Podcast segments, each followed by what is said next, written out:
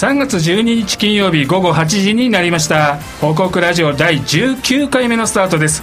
毎月第2金曜日の夜月に一度放送する報告ラジオ。今夜のパーソナリティは新小山です。そして皆さんこんばんは。高上田です。この番組は整備教育文化会館から生放送でお送りしています。メッセージやリクエストはメールアドレス854アットマーク FM- 東久留米 .com 東の C は SHI ですのでお間違いなく。またはファックス番号050-5241-3861までお願いいたします。スマホアプリでお聞きの方は簡単にメッセージを送る機能がございますのでぜひご活用ください。はい、えー、緊急事態宣言が延長されてしまいまして、えまだまだ今日もね、先週の感染者よりも増加してるっていうことで、下げ止まりっていうちょっかと、ね下げ止まっちゃった感じがありますよね。少し増え気味っていうかね、ちょっと厳しい。本当にリバウンドの感じもしますね。はい。で、コロナワクチン、もうみんなが望んでるワクチンなんですけれども、なかなか市町村への配送日が決まらないんですよね。ね。ようやく発表されて、小平市は4月の19、19日の週にということで、はい。清瀬市はその翌週かな？翌週26日からの週ということで。はい今の状況だと、でまた配られる本数もうん。少ないみたいでね,、十分じゃないんですよね。本来なら今日その辺のワクチン接種のね,、そうね。集団接種というか、うんその辺の日程とかお知らせしようと思っていたんですが、ちょっとまだ難しそうなので、来月の放送あたりでねそね。のあたりお知らせできればなというふうに思ってます、そうですね。清瀬市もね小平市も今担当職員が懸命に医師会や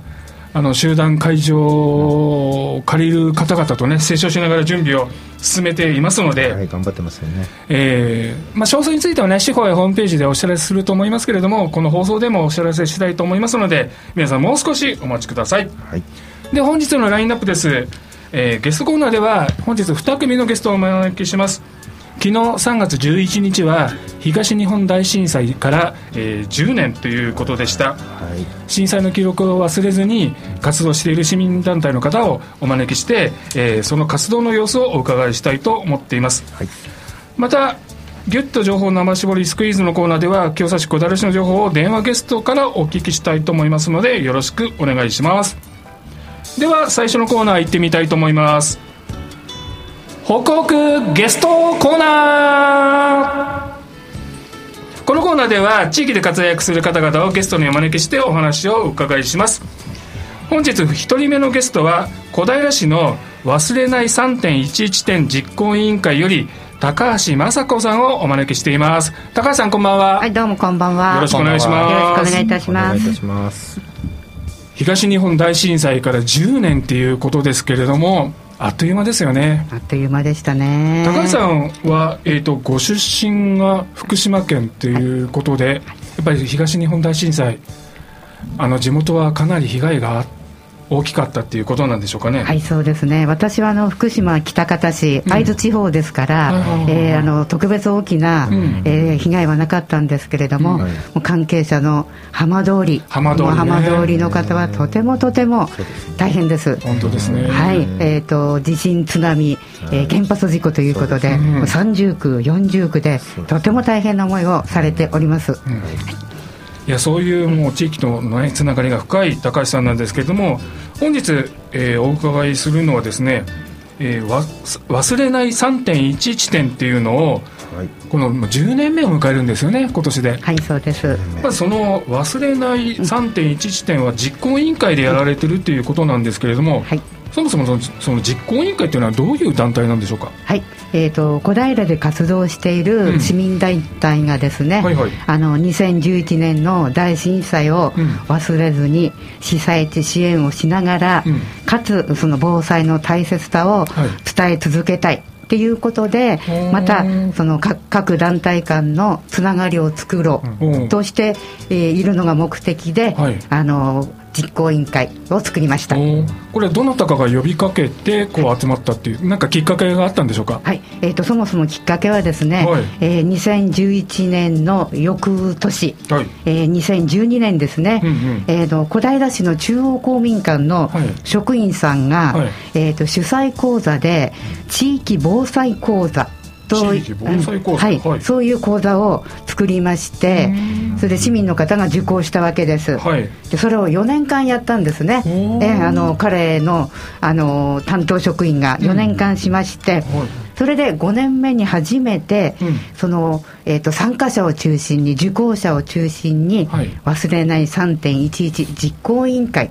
としてそのイベントをやろうというところが、イベントをやったのがきっかけです。うんそれで、えっと、私は、えっと、だからその年から福島県、うん、福島県人会として、はいはい、私は福島県人会として団体加盟というか実行委員会に入るようになりました、そうするといろいろなメンバーが所属しているっていうか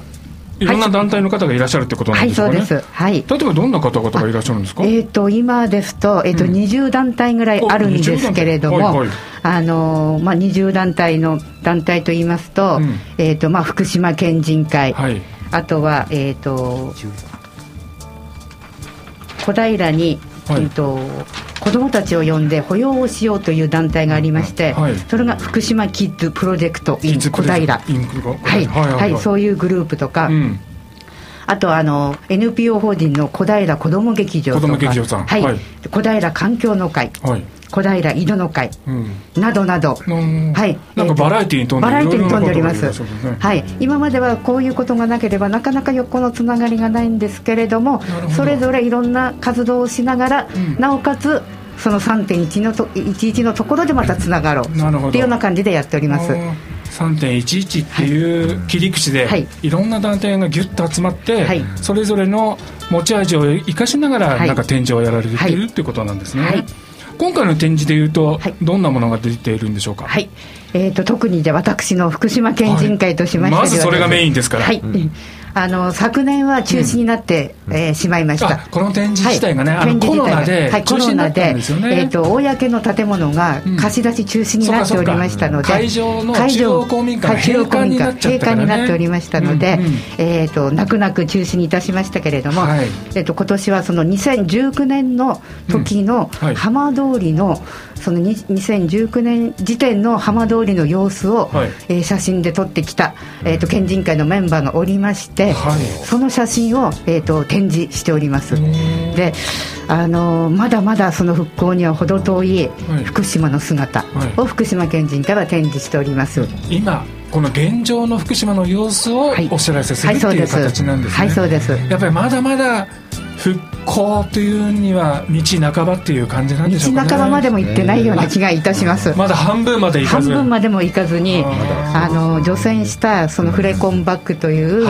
黒い袋がですね大きい袋ね。大きい袋がですね、うん、えー、前は山の中にあったものが、はい。里山のすぐ近くまで増えて増えて除染が進むということはそれだけえーと、多くなるわけですよね。除染が進めば進むほど袋が増えちゃうってことだ。増えちゃって。なるほど。それで住みづらくなりますね。そうなんです、ね、それで帰ってこいと言われてもそうですよ、ね、その袋のすぐそばに小学校を作ったからといって、うん、とても帰れないのではないかなって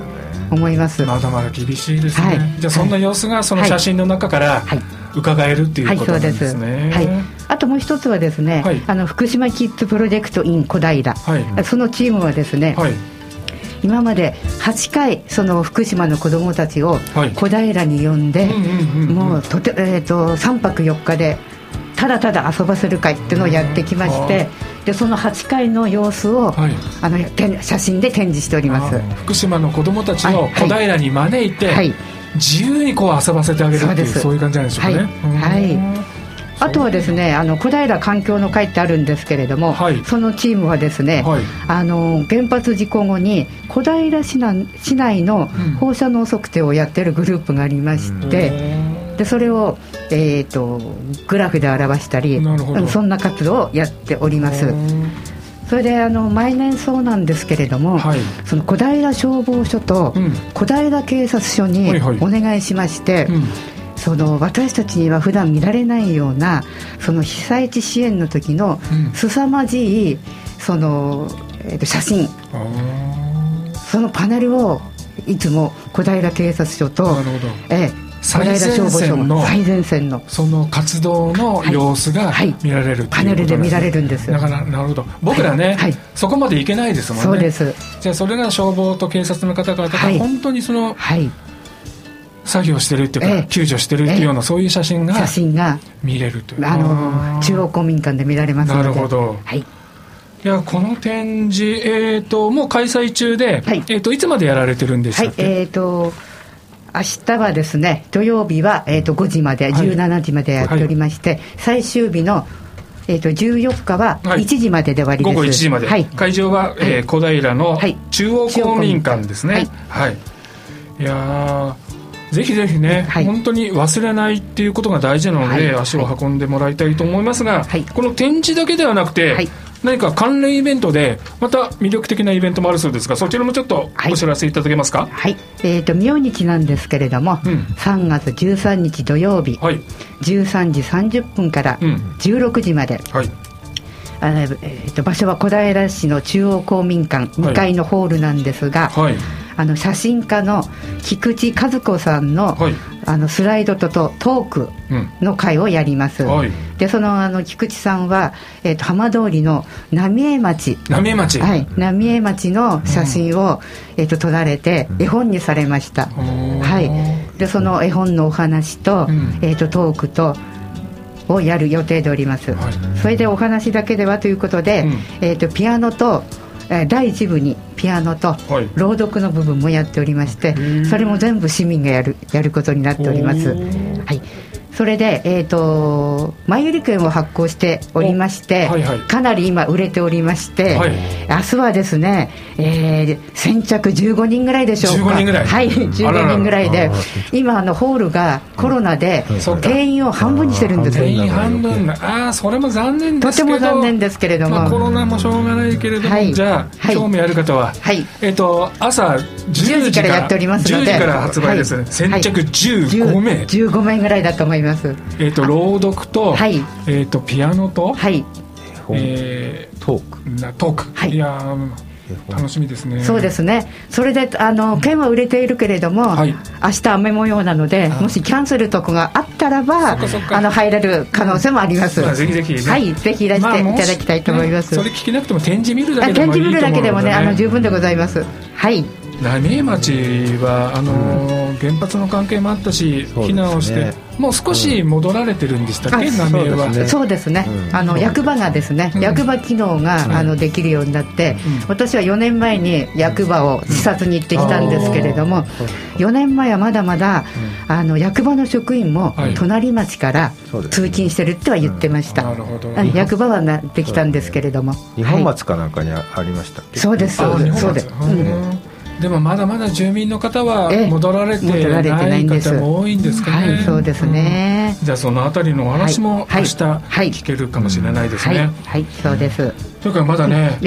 まだ10年っていう感じですからね。復興までまだまだ時間がかかると思うので、ね、確かにそうですね。私たち自身が忘れないで、はい語り継いでいくっていうことが大事なんだと思いますよね。はい。はい、あの東京に住んでいる福島出身の私たちがずっと語り続けていかなければいけないなと思っております、はい、現地の人たちもね、まだまだ頑張ってると思いますし、はい。まあ共に頑張っていきたいと思います、はい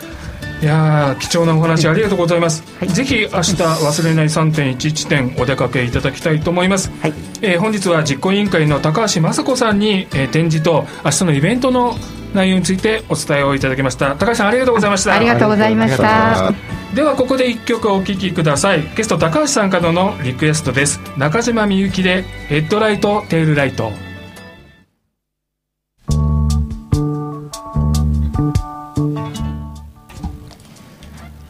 きいただいているのは FM 東久留米ホクホクラジオです。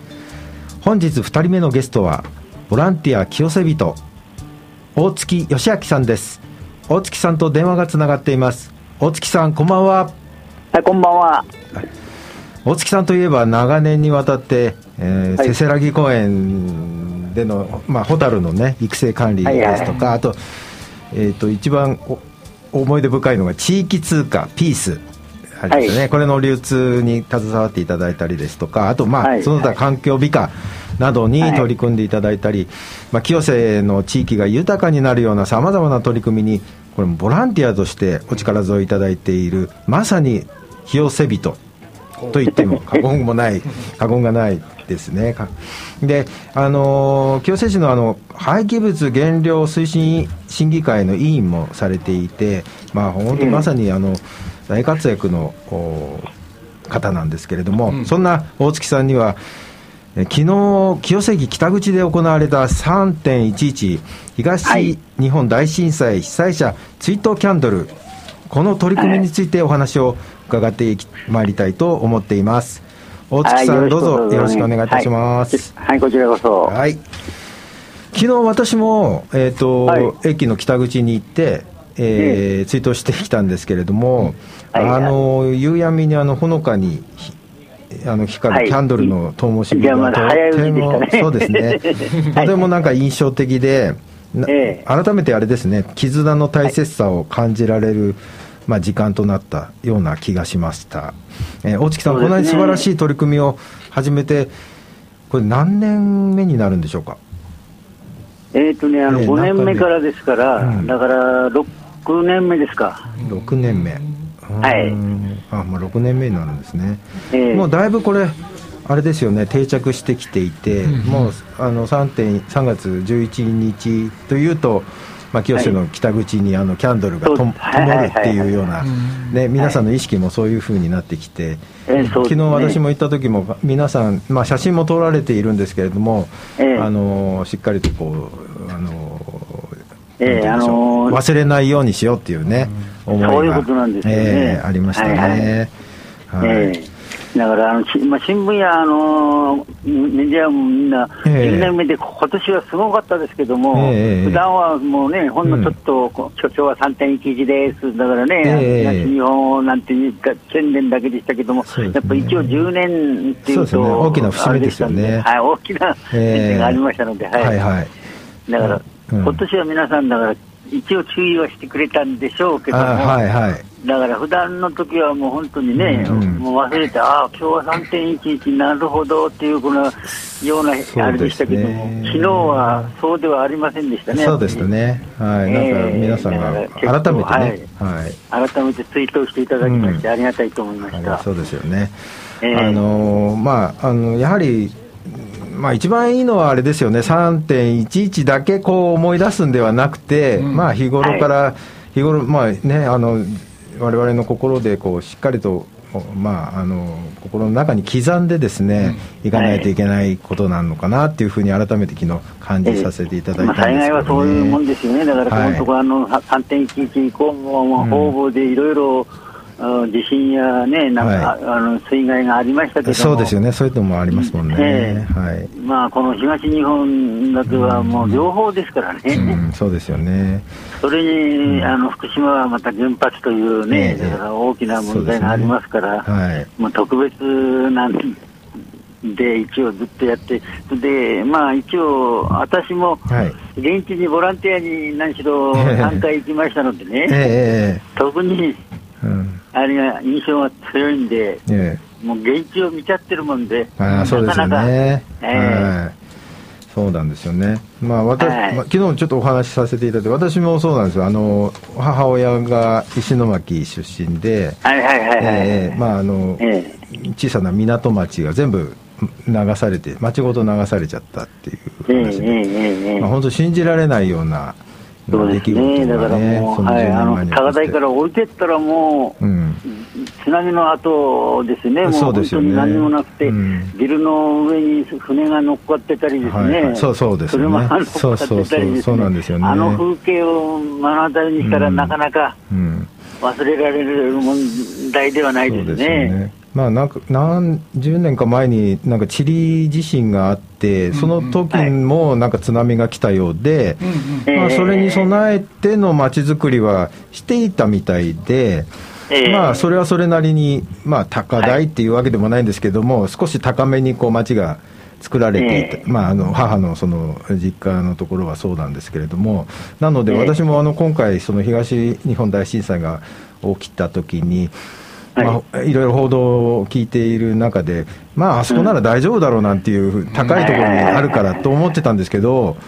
まあ、その予想をはるかに超えるような津波が来たということで、もう本当に街中なくなってしまったということで、私、びっくりして、先日、初めてですね、そこの街に行ってみたんですけれども、まあ、本当にもう、町に何もなくなっていまして、まあ、あるのは防潮堤、えー、まあ、高台に今、町は築かれてはいましたけど、10メートル級の防潮堤がずっと海沿いにこう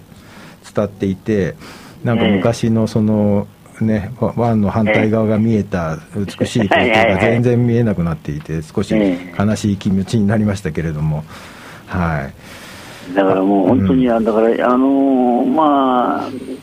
報道されてはいますけども、だから本当に空き地が多いなんていうことでね、はいはい、もう、でね、でも10年経てば、なかなか今度、新しいところで、ね、引っ越し、うん、子供たちが今度、学校に行ったということになると、うん、地元に帰るっていうのは、なかなか難しい問題ですよね。そうですよね。えー、だからこの本当に10年というのは大きいけども、ね、まだ完全に復旧はしていないし、うんあとどういうふうに避難者のあれを考えたら、なんとも、えー、そうですよね、えー、私たちにはね、思いができるかというところでね。大変なことですよね。はい。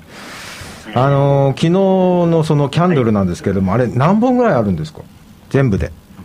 え全部でですか、はい、あの1000本以上あるんですかね。あの普通は、はい、あのー、遠石にですね、最初は遠石に、はい。はい、あの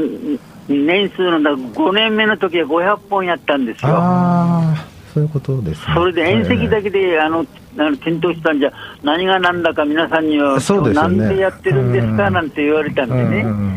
それで6年目からはちょっとあの、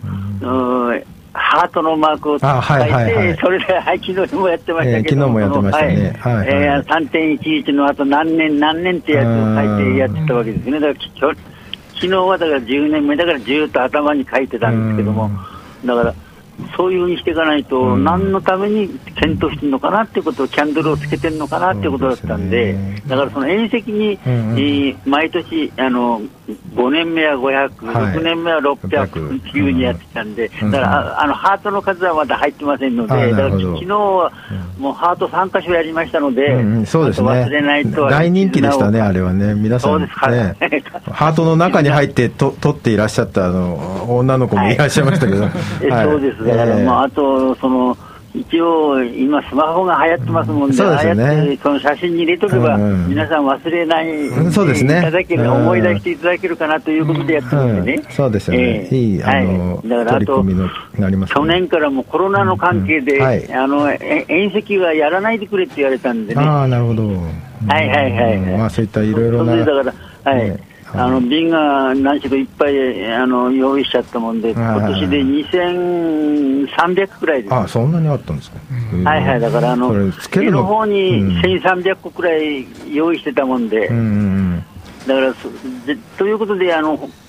去年はあの2箇所しかやらなかったんですけども、だから瓶が残ったんで、3箇所やって、やってはいうん、こんな、あれですね、すごく素敵な取り組みなんですけども、やはりね、応援する声とかもたくさんいただくんでしょうかね。いただいて、あの、おかげさまでね、やっぱり。昨日私もいる間にも、いろいろお声かけいただいてたようで。はい。はい嬉しいですよね、あれはね。はいはい、嬉しいことですね。だから、あと、あの、本当に福島の方もいらしてね、はい、えこれだけ気をつけてやっていただいて、うん、というふうなことも言われますしね、だから本当にあの、まあ、やっってる会はありますね。そうですよね。はい。いや、この頃、そうですか。あの、大月さん、この、ね、素晴らしい取り組みを通して、何かあれですかね、はい、皆さんに改めて大切にしてほしいことですとか、伝えたいことなどはございますか、えー、やっぱりあの教訓としては、もう災害はいつやってくるかわからないから、まず備えだけはちゃんとしてほしいということと、はいはい、あとやっぱり災害を受けた人たちにの思いをですね、うんえー、伝えてほしいなとやっぱり思いますよね。そうですよね。まあ、しっかりとね、ああいあいった機会をやはりこう使っていろいろこう皆さんの心に響くようなことをしていくっていうのは非常に、とても大切なことですよね。はい、あのまああの遠い東京からですね清瀬市から、うん、まあねあの、東北さんの方へあの一応届いたかどうかという問題はありますけど、うん、まあ届いてますよ、ね、あの、ね、えー、思いは必ず通じてると思いますので、はい。はいえ。ー、まそれであと、うん、あの一緒にですね、今まではあのコロナの前はあの社会福祉協議会と一緒に、その募金募金活動をやってたんですよ。えー、そうですね、はいはい。それがやっぱり密になるということで、募金活動もできないので、ただ、あの、はい、テーブルの上に募金箱だけ置いて、いつも募金をして、それで一応、東北の方へその募金を全部、あの、献金してるんですけども。なるほどね。ああ、はい。そんなあ本当に大月さんというとなんか思い出すのはあのスーパーボランティアの小畑さんの感じが どうもしてしまってしょうがないんですが、今日は本当に、うん、そうですね、はい、みんなにそう言われますんで、まあね、いやいやいや、青木さん、じゃあ、あのこれからもですねお体には十分お気をつけて、ですね頑張ってください。ありがとうございます。今日はボランティア、はい、ありがとうございました。はい、ありがとうございました。今日はボランティア清瀬人の大月さんからお話を伺いました。それではここで一曲お聴きください。大月さんからのリクエスト曲、東日本大震災復興支援ソング、花は咲く。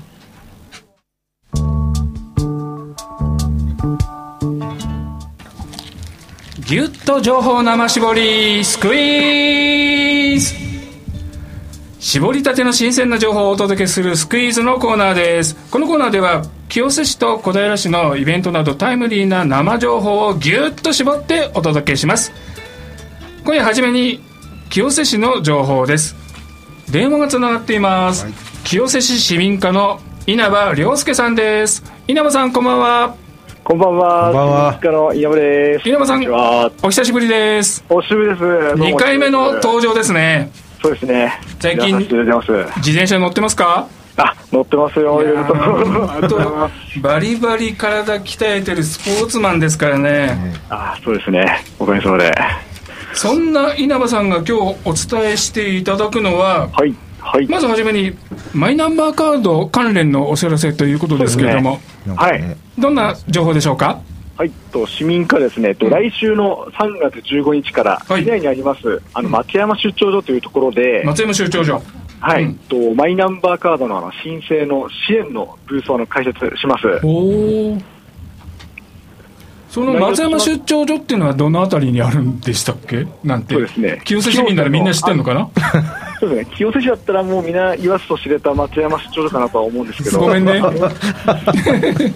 清瀬のですね、まああの南口出まして、うん、まあ、清瀬高校の向かいら辺にある、まあ、駅から徒歩10分ぐらいかなとは思うんです分かった分かった。清瀬高校あたりって言われるとすごくわかる。目の前だね。ほほぼ目の前ですね。ほぼ目の前ですね。そうかそうか。そこで、えーと窓口をそうですね、開設する予定でして、あのマイナンバーカードあの、まあ、申請する際、うん、あのスマートフォンとかでしたら、まあ、10分から15分かかるんですが、はい、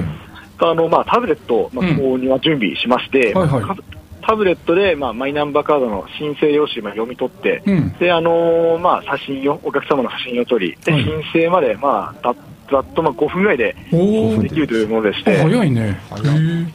本当か。なんか持ち物とか必要なの？そこにあ持ち物としましてはですね、うん、マイナンバーカードの申請用紙があるんですが、はい、まあ、ない方でしたら、身分確認した上で、松山市長所であの出させていただきますので、本当？お待ちしてますので、はい、じゃあ、思い切って手ぶらで行っても大丈夫ってこと？あ手ぶらでもあの免許証や、あとあの、まあ、保険証プラス、うん、まああの介護証など持ってきていただければ、確認した上で、身分が確認できるものを持っていくと、はい、えー、稲葉さんほか、市民課の皆さんが、今節丁寧にその申請をアシストしてくれるっていうことなんですね。1から1から10まで全部まで、1から10まで。で、写真も撮ってくれて。で、5分で。で、5分で。5分ですね。あの、カップラーメン、あの、今度検証しよう。うん。今度検証しようかな検証しよう。タカさんがタイム、あれ、ストップウォッチでタイム測るらしいからね。そうですね、お湯入れて、お湯入れてね、まあ、麺ができるまでにできるぞというのをやってみようかなと思って。で、このあの支援ブースはいつからいつまでやってるのかしら？そうですね、来週の月曜日から、うん、平日まず開催、9時から4時まで、9時から4時まで。行くんですが、はい、はい、開催でして、まあ、終わりとしてはあの全然あのー、終わりは無期限、未定でして、無期限、まあ、ずっと行ってますので、なるほど。まああのー、お時間あるとき、ふらっと立ち寄って、マイナンバーカード申請していただければなと思っております、はい、平日の午前9時から午後4時までということですね、はい、はい、昼休みを除くと。そうですね。はい。わ、はい、かりました。結構今、マイナンバー、やっぱり交付の申請って増えてるのかしら？あそうですね、えっと、かなり急激に増えてまして、あのマイナポイントっていうのも申請がですね、うん、と3月中申し込んだ方であれば、そうかそうか。9月の30までは、はい、じゃあ今、駆け込みで、ここでぐっと来てるって感じなんですね。あばっちり来てますね、今、たっぷりちなみに、今、清瀬市民だと何パーセントぐらいってデータとか分かります、あそうですね。清瀬市民でしたら今あの、国が大体平均としては26、6前後かなというところなんですが、はい、清瀬市でしたら大体まあ30%ぐらいで、ちょっと高めの高いね。清瀬市民でございます、はい、小平市よりも高いな、うん、そうですね、稲葉さん頑張ってね。やっぱり稲葉スマイルでみんな、マイナンバーこう申請しちゃう感じですね。いやいや、もう、高浦様の声ですよね。もう、お互い何言ってるんだって感じですけど。もうね、褒めて伸ばそうと思ってます。でもこれからさ、市民化ますます忙しい時期ですよね。ああ、そうですね。ね転入転出とかあるしね。転入転出多いんですが、うん、まあ、これもしっかりとやらせていただこうと思ってますので。よろしくお願いします。じゃあもう一つなんか情報があるらしいですけど、はい、もう一つお伝えいただけますか？はい、そうですね。京都市あの健康大学と言いまして。健康大学。はい。なんじゃそりゃ。まあですねまあ、元気があれば何でもできると、まあ、健康事業をあの伸ばしていこうと、健康大学と名付けた連続講座をまあ毎年講演してるんですが、うん、まあ、今のコロナ禍というところで、あそうだね。まあ、講義は難しいんですが、今回はですね、はい、なんとあの家にいながらにして、テレビで学習できるというのをあの環境を整えさせていただきました。テレビで、はいそうテレビですね、うん、と多摩北部お住まいの、まあ、JCOM に加入されている方であれば、まあ、地上デジタル11チャンネル、どなたでもあの視聴できますので。なるほど、ケーブルテレビ、JCOM さんと連携して、うん、じゃあ、はい、JCOM チャンネルでその講座が受けれるっていうことなの？そうなんですそれは素晴らしい。ぜひとも JCOM 見ていただいて、お得ね、うん、お得ですね、家にいながらして健康になれるというところで。えーとこれ、連続講座っていうことですけども、全何回なのかな？そうですね、と明日13日の土曜日6時からですね、うん、全6回の全6回。となりまして、はい。まあ、あ。の体に関する、まあ、全ての健康について、うん、あの学べるといった講座ですので、ぜひとも皆様に見ていただければなと思っております。いやこれ受けると、稲葉さんみたいに健康バリバリになっちゃうってことですね。あもう健康にはもう困らないですね、本当に。全く困らないです。いや、健康な街、小平、あ、小平じゃない、健康な街、清瀬。本当、それを代表するね、稲葉さんですからね。そうですね、福島町清瀬なので、皆さん、ぜひともここで見ていただいて、本当、楽しみに、私も見たいと思います。本当、ぜひともお家で見てください、本当に。年度末年始ね、いろいろ市民会忙しいと思いますが、体調気をつけて、バリバリ頑張ってください。ありがとうございます。頑張ってください。稲葉さん、あの、スタジオにも来てね。あ、スタジオですか。あ、ぜひとも、はい、行かせていただきます。はい。ありがとうございます。では、スクイズ、清瀬市情報は、えー、清瀬市市民課の稲葉良介さんでした。稲葉さん、ありがとうございました。はい、よろしくお願いします。では、ここで一曲お届けします。えー、清瀬小学校の子どもたちが作った清瀬市の歌、清瀬小学校5年2組の子どもたちが作った歌だそうです。清瀬の街で。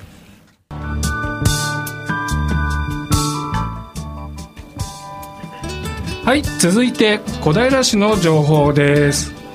小平市電話つながってますでしょうかね？はい、えー、小平市の制作課の横山正俊さんです。横山さんこんばんは。どうもこんばんは。よろしくお願いします。こんばんはお願いします。えスタジオには秀忠さんも一緒に、えー、お聞きいただいています。ますよ、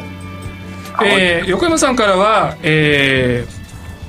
ちょっと難しそうな話なんですけれども、長期総合計画っていうのお話をお伺いしようと思いますが、はい、横山さん、そもそも長期総合計画って何ですかね、はい、ざっくり言うとですね、ざっくりお願いします。はい、あの小平市のたくさんある計画の中で、はい、最上位の計画ということになります。最上位一番上の一番誰もが従わなきゃいけない計画ってことですね。あの従いってことじゃないですかね。憲法はい、憲法になるこう全部を網羅している計画ということですね。従うというか一番ベースとなるっていう感じですかね。そうですね。うん、はい。それがえっ、ー、とここで第4次の長期基本計画が出来上がったっていうことなんですよね。そうですね。はい。これは何年ぐらいかけて作ったのかしら？あの平成30年度から策定の作業を始めたので、大体3年近くかけて、じっくり時間かけて作ったんだね。そうですね、はい。じゃあ、その策定のプロセスっていうのも、いろいろ特徴があるのかな？そうですね。あの長期総合計画は、ただ市役所、行政だけがどうするかっていう計画ではなくて、うんうん市民の方や事業者などこう小平市全体で、えー、どういう方向に向かっていくかという計画になりますので。なるほど。であのたくさんの市民参加という形で市民の方のご意見も、うん、あのいろいろな形でいただきながら作ってきました。例えば市民の声ってどういう形で聞いたのかな？そうまあ、アンケートを,、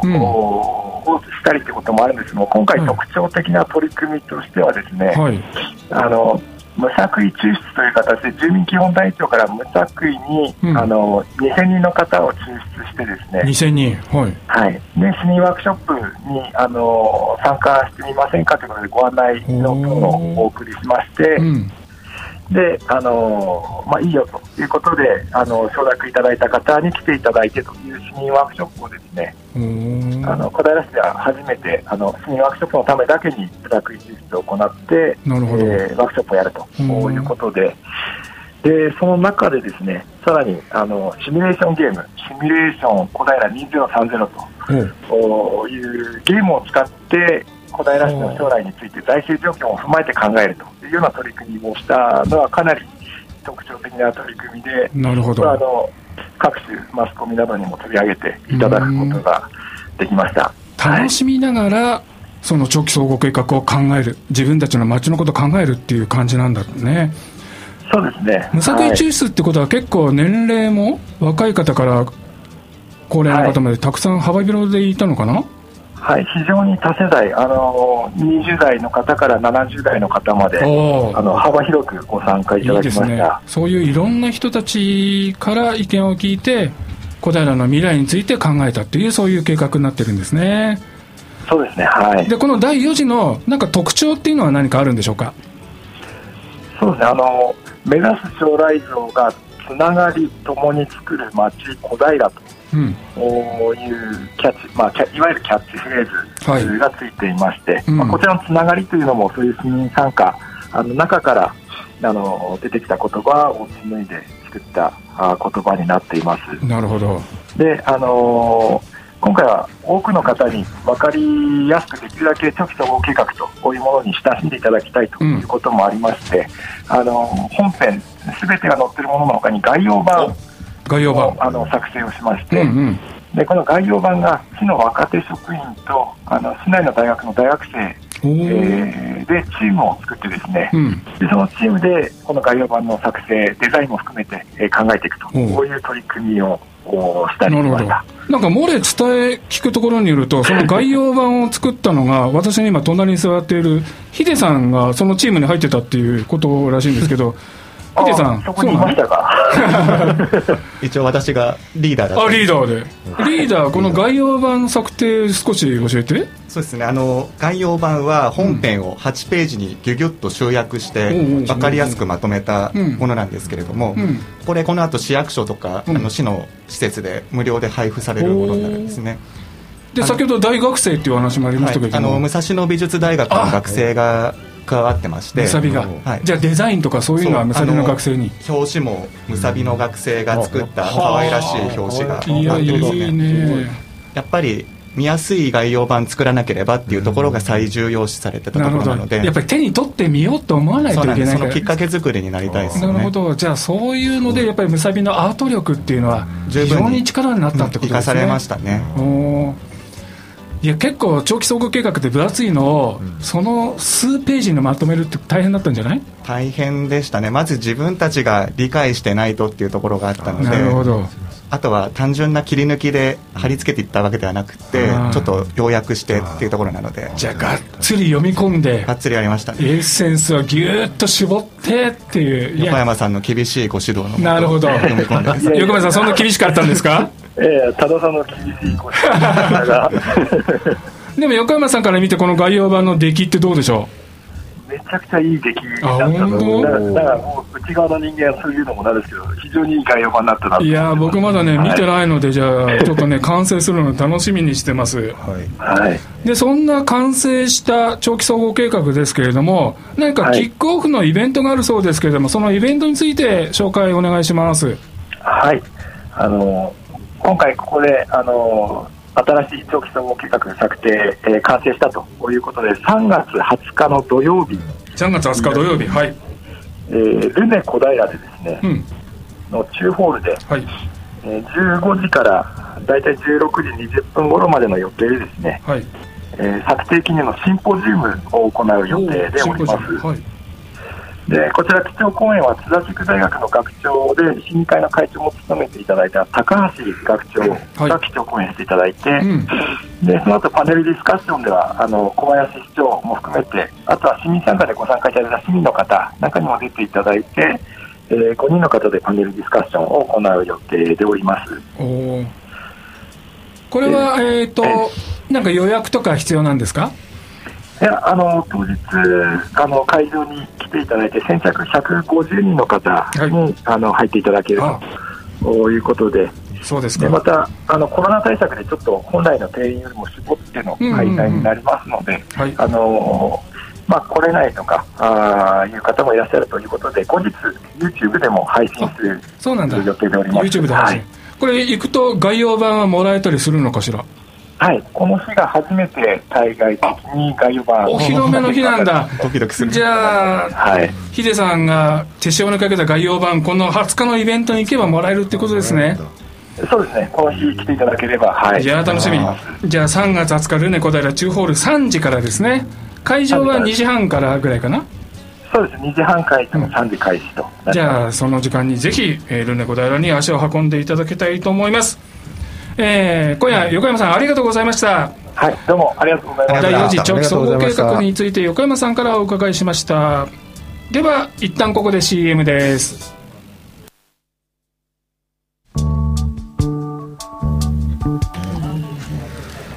えー、番組もそろそろ終わりの時間に近づいてきました、えー、メッセージを頂いているのでここでご紹介します、はい、マップ樋口さんいつもありがとうございます私も本日中央公民館にお邪魔して展示を見てきました。気持ちを新たにさせてもらいましたということです。樋口さんありがとうございます。ありがとうございます。あともう一人、えーと、海老沢雄一さん。聞いたことある名前ですね。清瀬の街いい曲ですね。っていう。いや海老沢さんなんか今日また三橋の引っ越しだったそうでお疲れ様でした。お疲れ様でした。またその話もねじっくりお聞かせいただきたいと思いますが、はい、いや今日も番組盛りだくさんではございましたが、ね、はい、やっぱり震災忘れちゃいけないなっていうことを気持ちを新たにしますね。そうですよね、うん、大月さんも言ってましたけどやっぱり10年目なので結構大々的にイベントをやってるところもあって、そうですね、まあ、今までちょっと忘れかけていたところがまたこうねもたが、うん、もたげてきたっていうようなメディアもね今年は、うんすごく大,、ね、大きく取り上げていた感じですけども、うんでね。はい、でもこれでおしまいじゃないので来年の11年目も同じ気持ちでいないといけないですよね、うん、変わりなくね、うん、ヒデさんは10年前って何してた？10年前はまだ市役所に入る前で、うん、私ちょうど出かけてて、うんうんうん、おばあちゃんと駅で会ったりで家まで送り届けたみたいなことを覚えてますけどごい揺れて怖かったですいや怖かった。僕は仕事をしてたので、ちょっとあの役所もキャビネットが倒れたりしてね結構大変だったんですよね、高さんも仕事中だったかなちょうどあれでしたね。あの予算特別委員会が開く。ちょうど私のところの総務費が終わってすぐだったですからね。じゃあ、うん、大変でしたね。大変でしたね。議会も。じゃあその時は一旦中断とかそうですね。中断してますね、はい、いやみんなそれぞれいろんな思い出がありますけれども本当忘れないようにしてでまだまだね東北、福島も宮城も岩手も復興がまだこれからっていうこともあるので、私たちもできることでね、支援をしながら、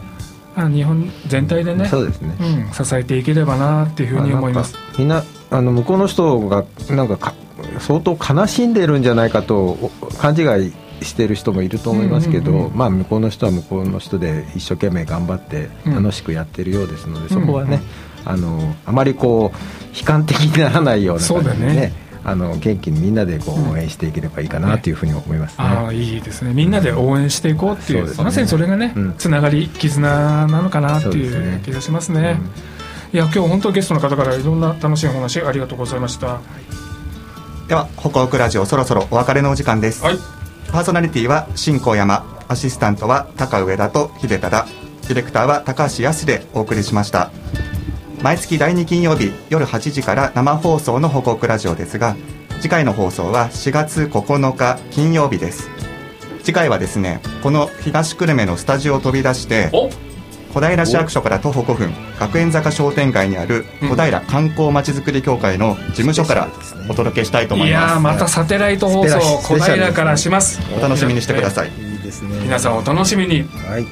では今夜はこの辺で来月もお聞き逃しのないように良い週末を。バイバイ。バイバイ